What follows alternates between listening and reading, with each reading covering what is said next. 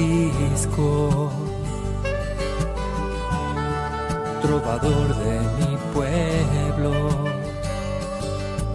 hoy perseguido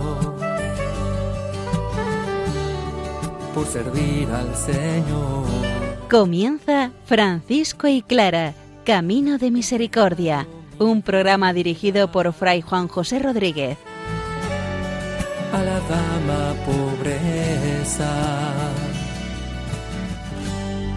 para poder estar más cerca de Dios. Yo, Clara.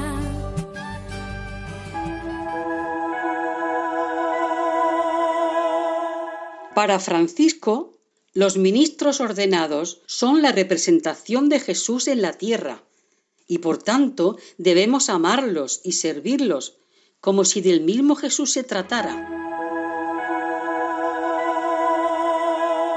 Un saludo de paz y bien, hermanos. Francisco de Asís nuevamente nos muestra su pasión y ardor por el Evangelio en el seno de la Iglesia. Cada vez que veía un ministro del Señor se sentía invitado a ser Evangelio vivo y viviente. Clara, por otra parte, subrayando este mensaje de Francisco, nos invita a vivir la vida en el camino del seguimiento del Señor. Escuchemos la palabra del Señor, que ella sea la invitación perfecta para vivir el Evangelio al estilo franciscano.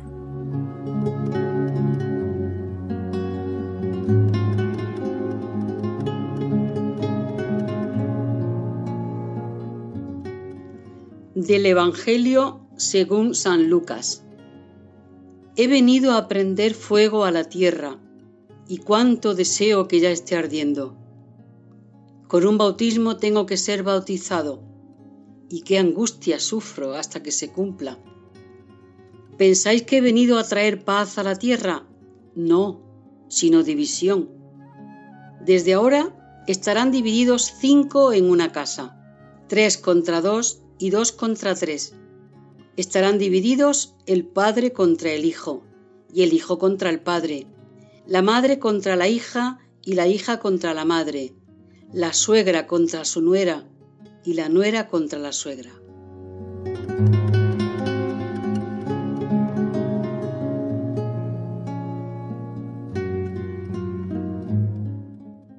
nos encontramos con el Evangelio de San Lucas en el capítulo 12.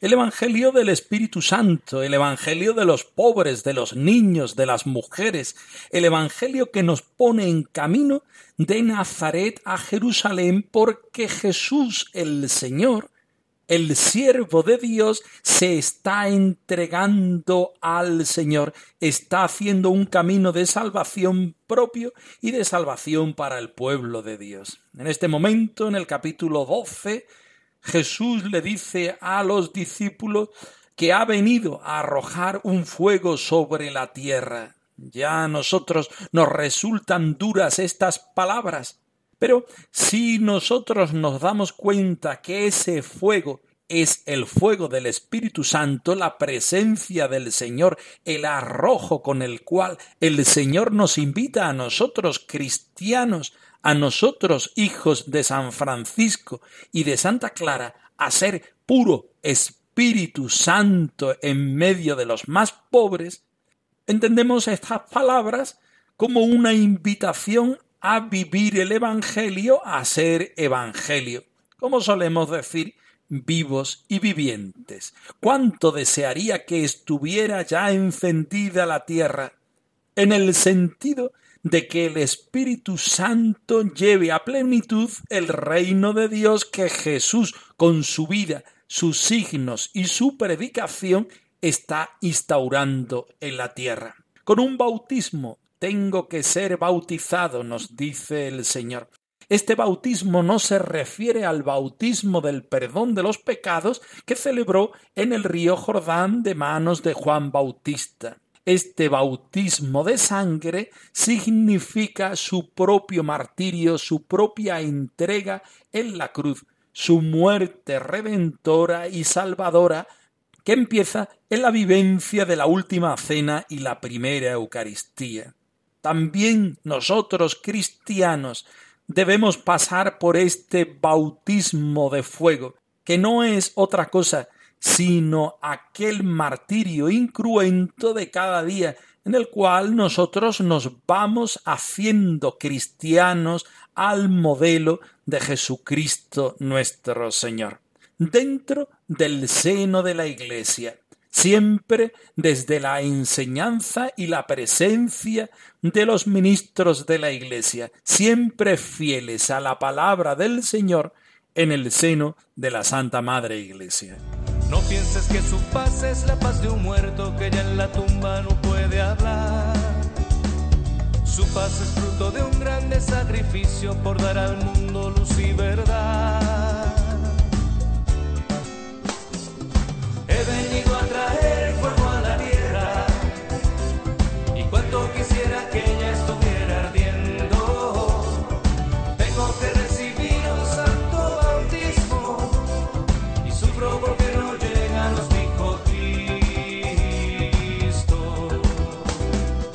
Vamos a continuación a leer y a estudiar el punto 75 de la primera vida de Celano, el final del capítulo 26, donde vemos a Francisco amando a la Iglesia en sus ministros, particularmente en el protector de la orden, el cardenal Ugolino.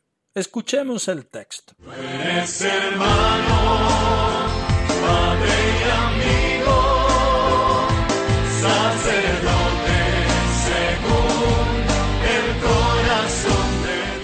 Como era habitual, por lo demás, en el bienaventurado Francisco, visitar a los obispos o sacerdotes al entrar en una ciudad o territorio, al enterarse aquí de la presencia de tan grande prelado, se presentó ante él con la mayor reverencia. Al verlo, el señor obispo lo acogió con humilde devoción, como lo hacía siempre con todos los que revelaban una vida religiosa, y más en particular con aquellos que ostentaban la noble enseña de la bienaventurada pobreza y de la santa simplicidad.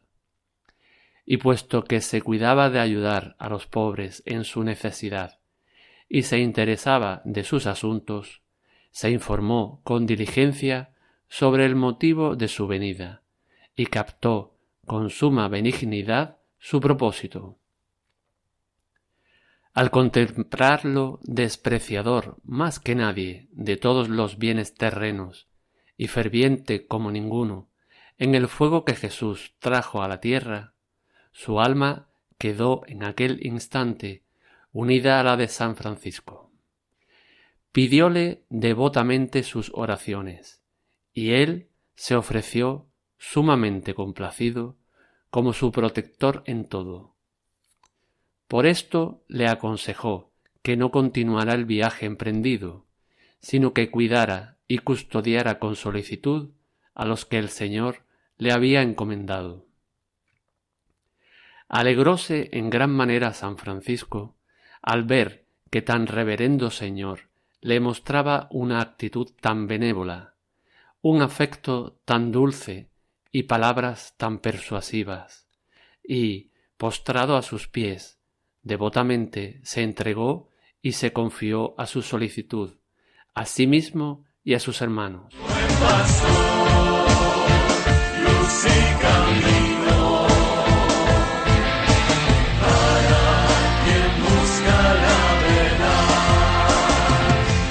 Nos encontramos con Francisco de Asís en plena predicación. El bienaventurado Francisco solía visitar a los obispos y a los sacerdotes al entrar en una ciudad o un territorio. Todavía más si la presencia del ministro era de un prelado, al cual Francisco quería mostrarle toda la reverencia y el amor que sentía a la Iglesia. Sabía que los pobrecillos sacerdotes son aquellos que nos dan el cuerpo de Cristo. e independientemente de su vida y de su ejemplo, su función dentro de la Iglesia es reconocida por Francisco como una gracia del Señor. El cardenal Ugolino tenía una verdadera devoción por San Francisco de Asís, y San Francisco de Asís reconocía en él la presencia del Señor. Lo estamos viendo patente en muchos de los números de Fray Tomás de Celano. En este momento, al verlo, el cardenal Ugolino lo acogió con humilde devoción, como lo hacía siempre con todos los que revelaban una vida religiosa, y más en particular con aquellos que ostentaban la noble enseñanza de la bienaventurada pobreza y de la santa simplicidad. En esto San Francisco no fallaba al cardenal Ugolino, a la Iglesia, al Señor y a sí mismo. Quizá este era el motivo por el cual el cardenal Ugolino tenía devoción a San Francisco.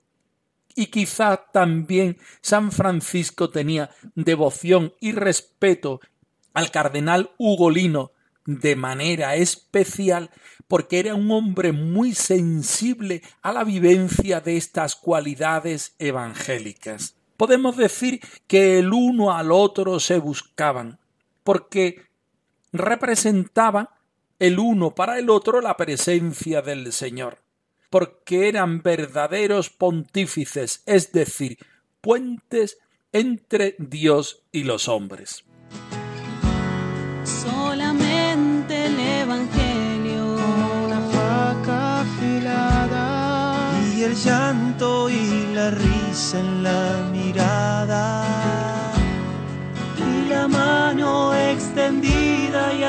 apretada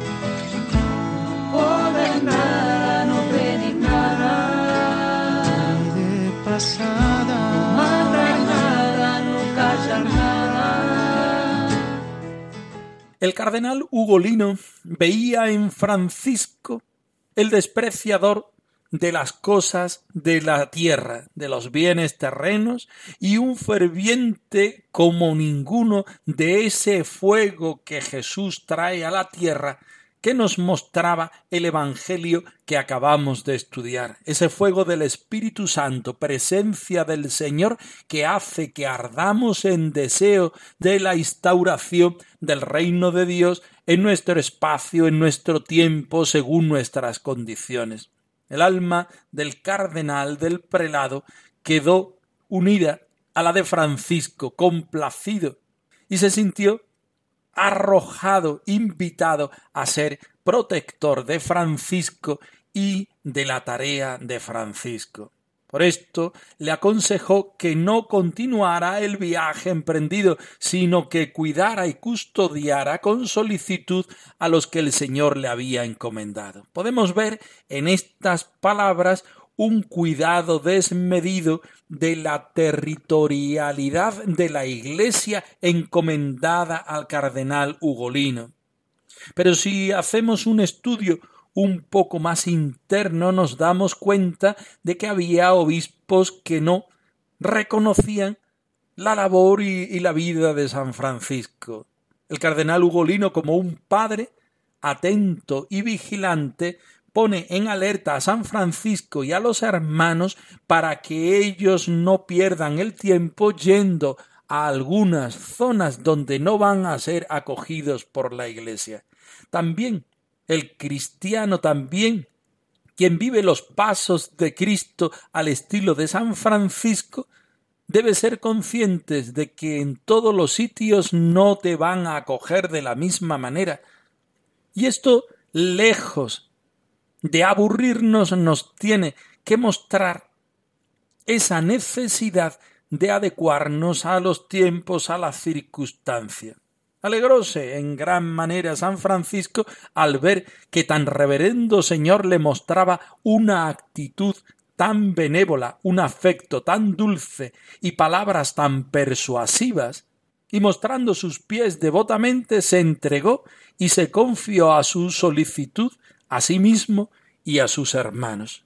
Francisco se entrega a la Iglesia, la Iglesia bendice a Francisco, el cardenal le dice por dónde debe ir y por dónde no debe ir, y Francisco ve en ello la bondad y la presencia, la caricia y la bendición del Señor. También hoy nosotros podemos y debemos hacer este mensaje presente en nuestro tiempo y en nuestro espacio.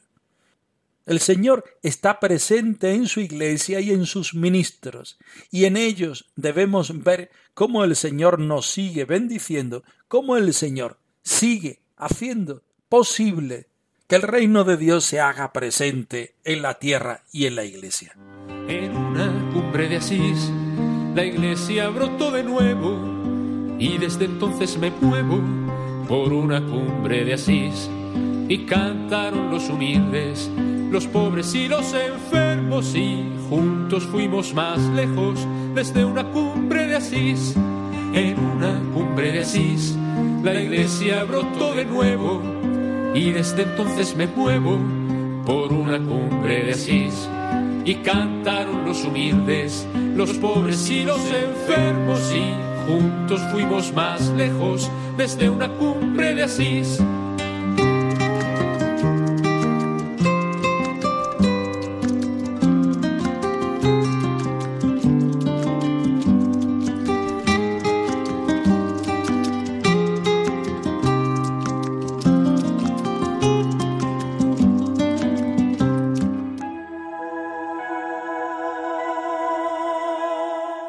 Camina seguro, gozoso y alegre por las sendas de la vida que te muestra la esperanza.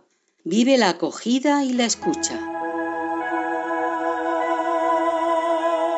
Seguimos trabajando la biografía Me llamo Clara de Asís, en el capítulo 14, titulado Una forma de caminar, donde Clara nos invita a cada uno de nosotros cristianos, seguidores quizá del carisma franciscano, a vivir y a entregar nuestra vida en la esperanza, en la alegría, en el seguimiento del Señor, desde la sencillez y la fraternidad. Escuchemos atentamente. Porque yo el Señor soy tu Dios, quien te sostiene de tu mano derecha, te sostiene de tu mano y te dice no temas. Camina seguro. El Señor está con nosotros y con Él no hay lugar para el temor. El Señor irá siempre delante de ti manifestándose mientras vas caminando. Ponte en marcha. Le descubrirás a cada paso y reconociendo su actuación comprenderás quién es Dios para ti. Camina gozoso. Pase lo que pase. El Señor nunca te abandonará. Estará contigo ofreciéndote una nueva oportunidad. Avanza por el camino de la fe orientada por la palabra que será tu luz. Camina alegre en la esperanza. Cada paso debe conducirte a releer tu existencia a la luz del resucitado, que ensancha el horizonte de la vida. La felicidad a lo largo de tu camino no dependerá de cómo sea éste, si llano o abrupto, sino de cómo andes, si tus pies siguen o no las huellas de Jesús. La senda de la felicidad es la senda de la esperanza cristiana. Con esperanza es posible caminar con paso ligero, seguros, gozosos y alegres. ¿Y qué es la esperanza? No es fácil definirla, pero todas las personas de una manera u otra sabemos que sin esperanza no podemos vivir. Una persona sin esperanza se inmoviliza, se amodorra, no busca, se anula, cae en la pasividad, se vuelve negativa, la vida le pesa y se apaga. La esperanza es impulso vital, fuerza de vida. La esperanza consiste en confiar con más o menos firmeza que se verán realizados los anhelos, aspiraciones fundamentales que nacen en nuestro interior. No es la euforia de un instante, sino una forma de estar positiva, un estilo de ir por el mundo con una confianza básica en lo más íntimo del corazón. Quizá habrá días que tendrás más o menos razones para mirar el futuro con esperanza, y si notas que pierdes la esperanza la puedes recuperar, y si la sientes débil la puedes fortalecer. Incluso si percibes que no tienes esperanza, puedes generarla en tu caminar cotidiano, como le decía a Inés de Bohemia. Ve segura y gozosa. Estas dos actitudes las considero básicas para caminar generando esperanza. La seguridad nace de la acogida. La persona se siente más segura, con más fuerza y más posibilidades al saberse acogida por otra. Cuando puede contar con alguien, percibe que no está sola y que su vida interesa a alguien de verdad. Dios que en Jesús se nos ha hecho camino, nos acoge incondicionalmente, desea nuestro bien y se acerca a nosotros con respeto. Se compadece de nosotros, que es como decir que tiene empatía se hace suyo el sufrimiento de la persona. Y Jesús lo puede hacer porque se ha hecho pobre, uno de nosotros.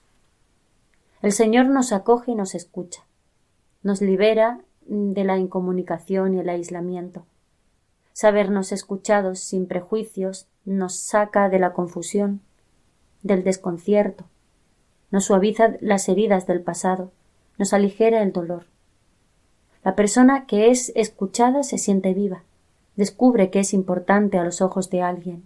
Se le despierta una fuerza interior para reaccionar y afrontar la existencia. Descubre un sentido nuevo a su proceso de vida. Encuentra un motivo nuevo para vivir y entonces siente brotar la alegría en su interior. Un gozo suave le inunda en lo profundo del corazón y le da vida a la sonrisa de su rostro y le pone alas en sus pies. Y aún más importante, Recuerda que cada persona puede ser un signo de esperanza para otra. No temas, yo estoy contigo. No desmayes, pues yo soy tu Dios. Conscientes de la presencia del Señor, Clara de Asís nos invita a caminar seguros. El Señor está con nosotros y viene siempre a nuestro lado manifestándose de distintas formas y en distintas realidades. Lo nuestro es ponernos en marcha y descubrir que el Señor nos acompaña día a día. Caminemos gozosos, alegres en la esperanza, dando pasos ciertos en el seguimiento del Maestro. La senda de la felicidad es la senda de la esperanza cristiana. Con esperanza es posible caminar con paso ligero, con paso seguro, gozoso y alegre. Es el Señor quien nos llama, es el Señor quien nos acompaña y es el Señor el motivo de nuestra esperanza. No sabemos bien definir qué es la esperanza, pero sabemos que sin ella el camino se hace mucho más triste, mucho más desolador. La esperanza es la presencia del Señor, el impulso vital, la fuerza de la vida, donde reconocemos que el Señor nos acompaña. Quizá habrá días más difíciles que otros, quizá veamos las cosas más claras en algunos momentos con respecto a otros, pero sabemos ciertamente que el Señor está, que viene, que se nos da. Acojamos al Señor en nuestra vida. Acojamos a los hermanos como mediaciones que viene del Señor. Si el Señor nos acoge y nos escucha, también nosotros podemos y debemos acoger a los hermanos. Mensaje actual, el que Clara nos da en este momento a cada uno de nosotros, donde podemos caminar con el hermano en la esperanza de la presencia del Señor.